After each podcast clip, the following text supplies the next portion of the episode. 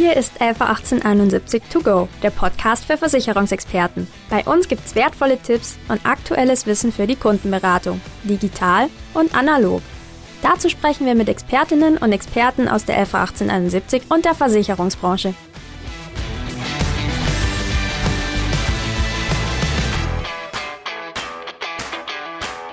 Hallo und herzlich willkommen zu einer neuen Folge von 111871 To Go, dem Podcast für Versicherungsexperten. Mein Name ist Rebecca Gröger und ich bin Teil des Social Media Teams bei der 111871.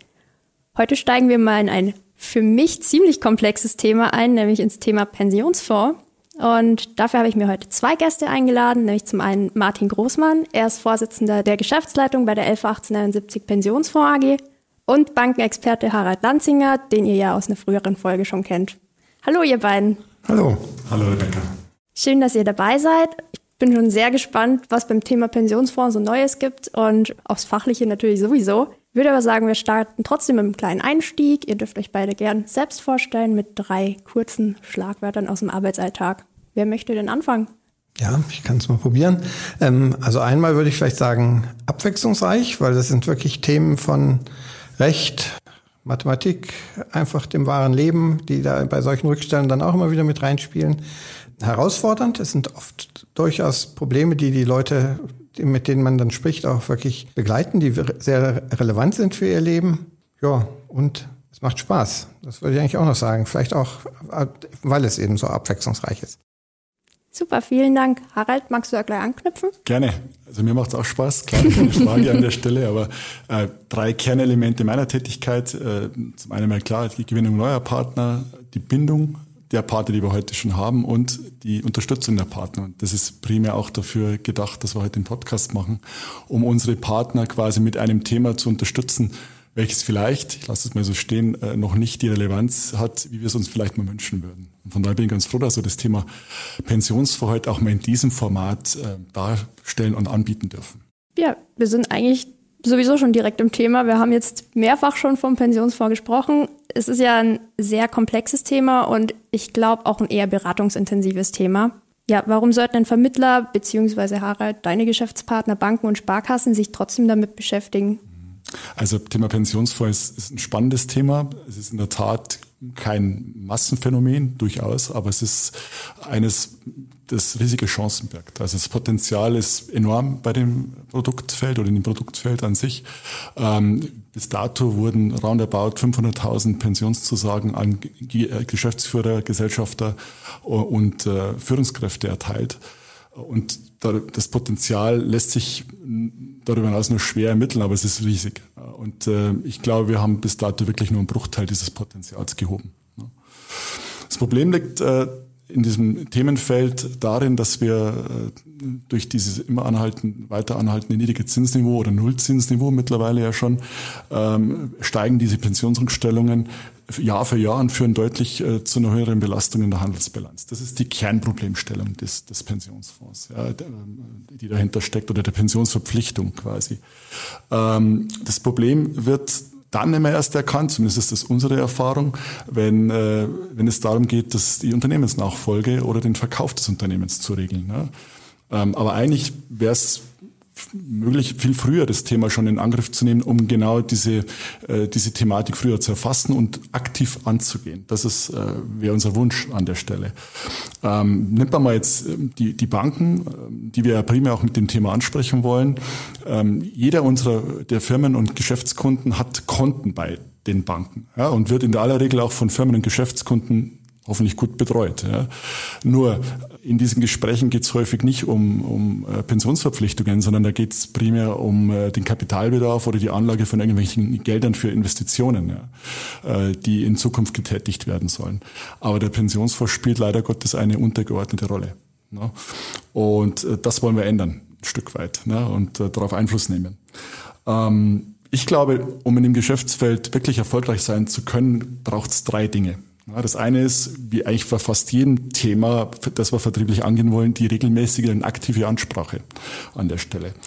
häufig kommt der Impuls nicht von den, den Beratern. Häufig kommt der Impuls nämlich von den Wirtschaftsprüfern, von den Steuerberatern, aber halt weniger aus der Bank raus. Und ähm, das wäre unser Ansinnen, dass wir den Berater einer Bank, den Geschäfts- und Firmenkundenbetreuer einer Bank befähigen, dass er aktiv an das Thema rangeht. Das ist der erste Punkt. Also aktive Aufnahme dieses Themas in die Gespräche. Der zweite Punkt ist der, ähm, ihm zu unterstützen, eine Information zu liefern, was denn eigentlich die, das Risiko dieser Pensionsverpflichtung, äh, die, in der, die, die der Kunde hat, darstellt, wie man ihn die auch steuerrechtlich ähm, und arbeitsrechtlich ähm, so darstellen kann, dass sie auch innerhalb einer Beratung wirkt und eine Qualität hat. Und da haben wir ja zum Glück bei uns im Haus äh, eine Tochter, ein Tochterunternehmen, die Magnus GmbH, die das, wenn man es möchte, neutral und auch so äh, darstellt, dass es auch nach außen in den Gesprächen mit den im Netzwerk verbundenen Beteiligten wie Wirtschaftsprüfer, Steuerberatern, Banker und uns ähm, auch eine gemeinsame Beratungsgrundlage gibt. Das ist der, der, der zweite Punkt. Und der, der dritte Punkt, den ich gerne noch ansprechen möchte, ist, dass wir unsere, Berat, unsere Bankberater niemals alleine lassen. Ja, also unsere Bankberater, ähm, und du sagtest ja bereits, das Thema ist komplex. Ja, und das hindert viele unserer, unserer Kollegen draußen in den Banken, dieses Thema aktiv anzusprechen. Das sind wir bei der ersten Herausforderung. Aber wir wollen ihn aktiv, sofern gewünscht, begleiten. Das beginnt bereits bei, bei der Ansprache, wenn man so möchte. Das können wir gerne tun, aber auch bis zum erfolgreichen Abschluss. Und da haben wir alle Instrumente, auf die wir jetzt auch nachher nochmal eingehen werden, die dazu dienen, dass am Ende auch ein guter, erfolgreicher Abschluss steht. Diese drei Punkte, die würde ich gerne mal in den Vordergrund stellen. Wahrscheinlich gibt es noch mehr, mag sein, aber das sind die drei, die mir häufig auffallen im, im Gespräch, die wir einfach stärker in den Vordergrund stellen müssen beim Thema Pensionsfonds. Super, vielen Dank für den vertrieblichen Einblick. Du hast es jetzt auch gerade angesprochen, aktive Unterstützung beim Thema Kundenansprache und da gehört für mich auch das Thema so ein bisschen Schulung natürlich auch mit dazu und vielleicht auch fachliche Fragen beantworten, die der Vermittler draußen hat. Und Martin, da haben wir ja dich als Experten jetzt dabei. Und wenn es okay ist, würde ich da einfach mal so ein paar häufige Fragen stellen, die beim Thema Pensionsfonds aufkommen. Ja, gerne. Und die erste, die da, glaube ich, immer wieder auftaucht, ist, wann beziehungsweise für welche Unternehmen sind denn die Auslagerungen überhaupt sinnvoll? Also vielleicht muss sollte man erst mal sagen, wenn zum Beispiel ein Bankberater jetzt schauen will in seiner Kundenbasis, wen könnte er denn ansprechen, sollte er mal einen Blick in die Bilanz werfen. Da sieht man dann sehr schnell, sind da Pensionsrückstellungen auf der Passivseite bilanziert und haben die auch eine relevante Höhe. Und das ist, Harald hat ja die Zahlen schon, schon genannt, bei sehr, sehr vielen GmbHs der Fall. Sehr viele, insbesondere GmbH-Geschäftsführer, also die ihr eigenes Unternehmen führen, betreiben ihre Altersvorsorge über eine Pensionszusage. Und die kann in der Regel bei jemandem, der so in seinen 50ern ist, also in dem Zeitpunkt, wo er vielleicht so allmählich auch drüber nachdenkt, über die Ruhestandsplanung oder den Verkauf des Unternehmens, die Weitergabe des Unternehmens an die eigenen Kinder gegebenenfalls auch, da hat die durchaus eine Größenordnung von so 300.000, 400.000 Euro. Das ist jetzt nichts Ungewöhnliches. Und ich glaube, das zeigt dann schon, dass die auch eine große Wichtigkeit auf der Passivseite hat. Und ich glaube, ein Bankberater ist eigentlich tut gut daran, mit seinem Kunden auch mal über diese Position zu sprechen. Jetzt ist das natürlich erstmal noch kein Problem. Eine Pensionsrückstellung ist erstmal per se noch kein Problem, aber das Thema ist, ähm, dass es zwei, insbesondere jetzt zwei Nachteile hat. Und ich denke, die sind auch, kann man, versteht man auch ohne, dass man groß jetzt in die Tiefen von Pensionsrückstellungen und ihrer rechtlichen, steuerrechtlichen arbeitsrechtlichen Problematik einsteigt. Der eine Punkt ist der Zinsrückgang. Harald hat ihn schon erwähnt. Und da insbesondere deshalb, weil seit gut zehn Jahren, seit der Landsrechtsreform, solche Pensionsrückstellungen mit einem realistischen Zins bewertet werden müssen. Was der realistische Zins ist, da will ich jetzt gar nicht im Detail darauf eingehen, der ist im, ist im Handelsgesetz entsprechend beschrieben, aber der ist eben de facto an die, bildet er die, die Zinsentwicklung ab. Und der war so 2010, da wurde das so etwa eingeführt, war dieser Zinssatz noch etwas über fünf Prozent und Ende 2020 war der Zinssatz jetzt noch bei 2,3 Prozent. Und jeder, der ein bisschen Finanzmathematik mal gemacht hat, und das hat ja sicherlich jeder Banker, der weiß, wenn ich dieselbe Verpflichtung, die irgendwann in der Zukunft ist, mit einem geringeren Zinssatz, deutlich geringeren Zinssatz äh, abzinse, dann geht die steil nach oben. Wir haben das mal gemacht für also eine Musterzusage, gar keine besonders große. Und da war mit dem, mit dem Zins von 2010 die Rückstellung noch bei rund 75.000 und mit dem Zins von 2020 sonst genau dieselbe Rückstellung bei rund 160.000. Das heißt, die hat sich mehr als verdoppelt. Und das ist natürlich auch vom Betrag her etwas, äh, was ein Unternehmen gar nicht so ganz einfach verkraftet. Und das ist das, wo Harald vorhin ja auch gesagt hat, das kann bis zur bilanziellen Überschuldung des Unternehmens führen. Die zweite Seite, die auch eigentlich sehr, sehr leicht verständlich ist, das, was ich gerade gesagt habe, was auf der handelsrechtlichen Seite stattfindet, nämlich diese Zinssenkung, die findet auf der einkommensteuerlichen Seite nicht statt. Der Finanzminister hat Angst um seine Steuereinnahmen und deshalb hat er gesagt, die steuerliche Rückstellung, die verzinsen, rechnen wir mal immer mit einem Zinssatz von sechs Prozent. Das heißt, mit einem Zinssatz, der seit vielen, vielen Jahren festgenagelt ist auf sechs Prozent, der sich in der ganzen Zeit nicht geändert hat. Und das führt dazu, dass die steuerliche Rückstellung bei dieser Zusage, die wir gerade genannt haben, bei 65.000 Euro liegt. Das heißt, am Anfang, wenn man das noch sieht, 75.000 Handelsrecht, 65.000 Steuerrecht, das ist noch halbwegs in der gleichen Größenordnung. Inzwischen 65.000 zu 160.000. Das ist ziemlich aus dem Ruder gelaufen. Und jetzt könnte man ja sagen, ja, ist doch erstmal schön, dass ich in der Steuer keine so hohen Rückstellungen habe. Erst klagt er, dass die im Handelsrecht zu hoch sind, jetzt klagt er, dass sie im Steuerrecht zu niedrig sind. Ja, das Problem ist eben, ich kann diesen handelsrechtlichen Aufwand, denn eine Bildung einer Rückstellung ist ja immer erstmal Aufwand, den heißt, den kann ich steuerlich nicht geltend machen. Das heißt, diese Gesamterhöhung im Handelsrecht, die hat das Unternehmen aus versteuerten Gewinnen letzten Endes finanzieren müssen. Und das ist etwas, unter dem wirklich sehr, sehr viele Unternehmen stöhnen.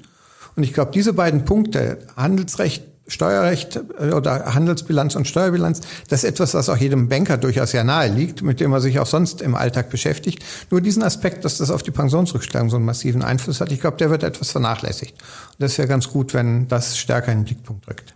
Heißt eigentlich, dass für die meisten Unternehmen sinnvoll ist, zumindest drüber nachzudenken. Ähm, was viele ja scheuen, was man immer wieder hört, sind die Kosten vom Pensionsfonds. Was ist denn eigentlich jetzt dran an diesem Gerücht, dass alles sowieso viel, viel zu teuer ist? Ja, da kommt noch so ein, so ein dritter Punkt eigentlich ins Spiel, der, der mir wichtig ist. Das Thema ist ja auch, wenn ein Unternehmen eine Pensionszusage hat und in derselben in der Bilanz ist, dann hängt die quasi am Fliegenfänger der gesetzlichen Regelungen, die es zu dem Thema gibt. Und wenn jetzt eben zum Beispiel in den nächsten drei Jahren die Prognosen sind, dass der Zins von den 2,3 bis Ende 2023 auf 1,3 Prozent sinkt, diesen entsprechenden Rückstellungsbedarf, da kann der GmbH-Geschäftsführer ja nicht sagen, oh ja, das mit der Bilanzierung, das machen wir mal später, da habe ich jetzt im Moment die Liquidität nicht zu oder das, die finanziellen Mittel nicht zu. Er muss es machen. Wenn er in einen Pensionsfonds geht, und das Ganze auf einen Pensionsfonds auslagert, hat er zunächst schon mal eine Entkopplung davon. Das heißt, er muss die Rückstellung nicht mehr passivieren, die Pensionsrückstellung, er hat sie ausgelagert, er belastet nicht mehr die Bilanz. Das heißt, die Zinssenkungen, die künftigen in der Handelsbilanz, die betreffen ihn nicht mehr. Er kann diese Steuerersparnis, die ihm bisher verloren gegangen ist, weil er das aus versteuerten Gewinnen gemacht hat, die kann er sozusagen nach sich wieder zurückholen. Diese Steuer äh, überzahlten Steuern, die kriegt er zurück, weil er den Teil, der über die Steuerrückstellung hinausgeht, jetzt dann endlich über zehn Jahre verteilt, aber immerhin als betrieblichen Aufwand geltend machen kann. Und, und das ist der dritte Punkt, jetzt komme ich auch zum Kern deiner Frage noch, ähm, in, unser Produkt ist sehr, sehr flexibel gestaltet. Also wir haben, wir sind, ich sagen oft der Pensionsfonds des Mittelstands. Wir machen eigentlich alle unsere Auslagerungen äh, mit Unternehmen des Mittelstandes, mit, wir haben fast so viele Versorgungsberechtigte wie Trägerunternehmen ganz wenige nur größere Kollektive. Und wir sind sehr darauf ausgelegt, genau diese Gesellschaft der Geschäftsführerversorgungen äh, auszulagern und bieten ein hohes Maß an Flexibilität. Das heißt, wie teuer das tatsächlich wird, das kann am Ende der Kunde weitgehend selber bestimmen. Und dann ist es auch gar nicht so wichtig, dass er da viel Geld in die Hand nimmt, um jetzt ein hohes Maß an Sicherheit zu erreichen. Das könnte er zum Beispiel auch über eine versicherungsförmige Auslagerung, nur die ist für die allermeisten unbezahlbar und oft auch kaufmännisch gar nicht sinnvoll. Und das ist so der, der dritte Kernpunkt, was man dem, dem äh, Kunden vielleicht auch sagen kann in einer ersten Ansprache. Wenn du deine Pensionszusage auf den äh, Pensionsfonds auslagerst, gewinnst du ein Maß an unternehmischer Handlungsfreiheit zurück, das ich einfach nicht habe. In dem Moment, wo ich das als Pensionszusage habe, ist es eben wirklich so, dass ich die gesetzlichen Vorschriften befolgen kann, muss und wenn ich es auf den Pensionsfonds ausgelagert habe, habe ich Flexibilität, habe ich Handlungsmöglichkeiten, kann zum Beispiel überlegen, ob ich lieber jetzt besser ausfinanziere und dann wird es auch gegebenenfalls teuer, Rebecca, da hast du ganz recht. Oder ob ich sage, naja, ich versuche jetzt erstmal möglichst liquiditätsschonend die Zusage aus der Bilanz zu bekommen und wenn ich dafür später mal Nachschüsse zahlen muss und Nachfinanzierung leisten muss, dann ist das für mich allemal besser in der jetzigen wirtschaftlichen Situation, als jetzt schon gleich auszugeben. Also das ist so der dritte Punkt. Die Flexibilität und durchaus auch mit der Möglichkeit, das relativ günstig zu machen. Ähm, Flexibilität ist jetzt für mich als kompletten Pensionsvorleihen, glaube ich, nicht das erste Wort, was mir so in den Sinn kommt, wenn man das hört. Gerade einfach, weil es so viele Regelungen, Gesetze und so weiter gibt, die da mit dranhängen. Habt ihr da vielleicht ein Best-Practice-Beispiel oder ja, allgemein Beispiele, wie sich diese Flexibilität da zeigt im Produkt? Ja, das führt jetzt dann schon sehr schnell in die Details rein. Aber ähm, es ist zum Beispiel so, dass ich äh, überlegen kann, viele Gesellschafter, Geschäftsführer zum Beispiel sagen, ich will ja noch gar nicht mit 65 in Rente gehen. Ich, mir macht meine Arbeit Spaß, ich will das auch noch ein bisschen weitermachen, ich will das vielleicht erst mit 70 machen. Dann kann er bei uns die Auslagerung gegebenenfalls so machen, dass wir das andere Rentenalter in, in Betracht ziehen und in die Berechnung einbeziehen. Das ist in der Pensionsrückstellung so nicht der Fall. Und dadurch kann er zum Beispiel den, den Beitrag an den Pensionsfonds gegebenenfalls sogar etwas niedriger machen, als der, die Rückstellung jetzt ist, sodass er sogar gegebenenfalls handelsrechtlich gesehen zumindest einen, einen äh, direkten finanziellen Spielraum wieder gewinnt. Super, vielen Dank. Das ist, glaube ich, auch ein gutes Beispiel, das zeigt, dass das durchaus ein Vorteil ist, das Thema Flexibilität. Einfach ist es deswegen immer noch nicht. Ähm, und ihr habt es jetzt auch mehrfach angesprochen, dass ihr da ja gern bereit seid zu unterstützen, dass es da viele Angebote gibt, gerade von der 111879 Pensionsfonds AG, Magnus GmbH und so weiter.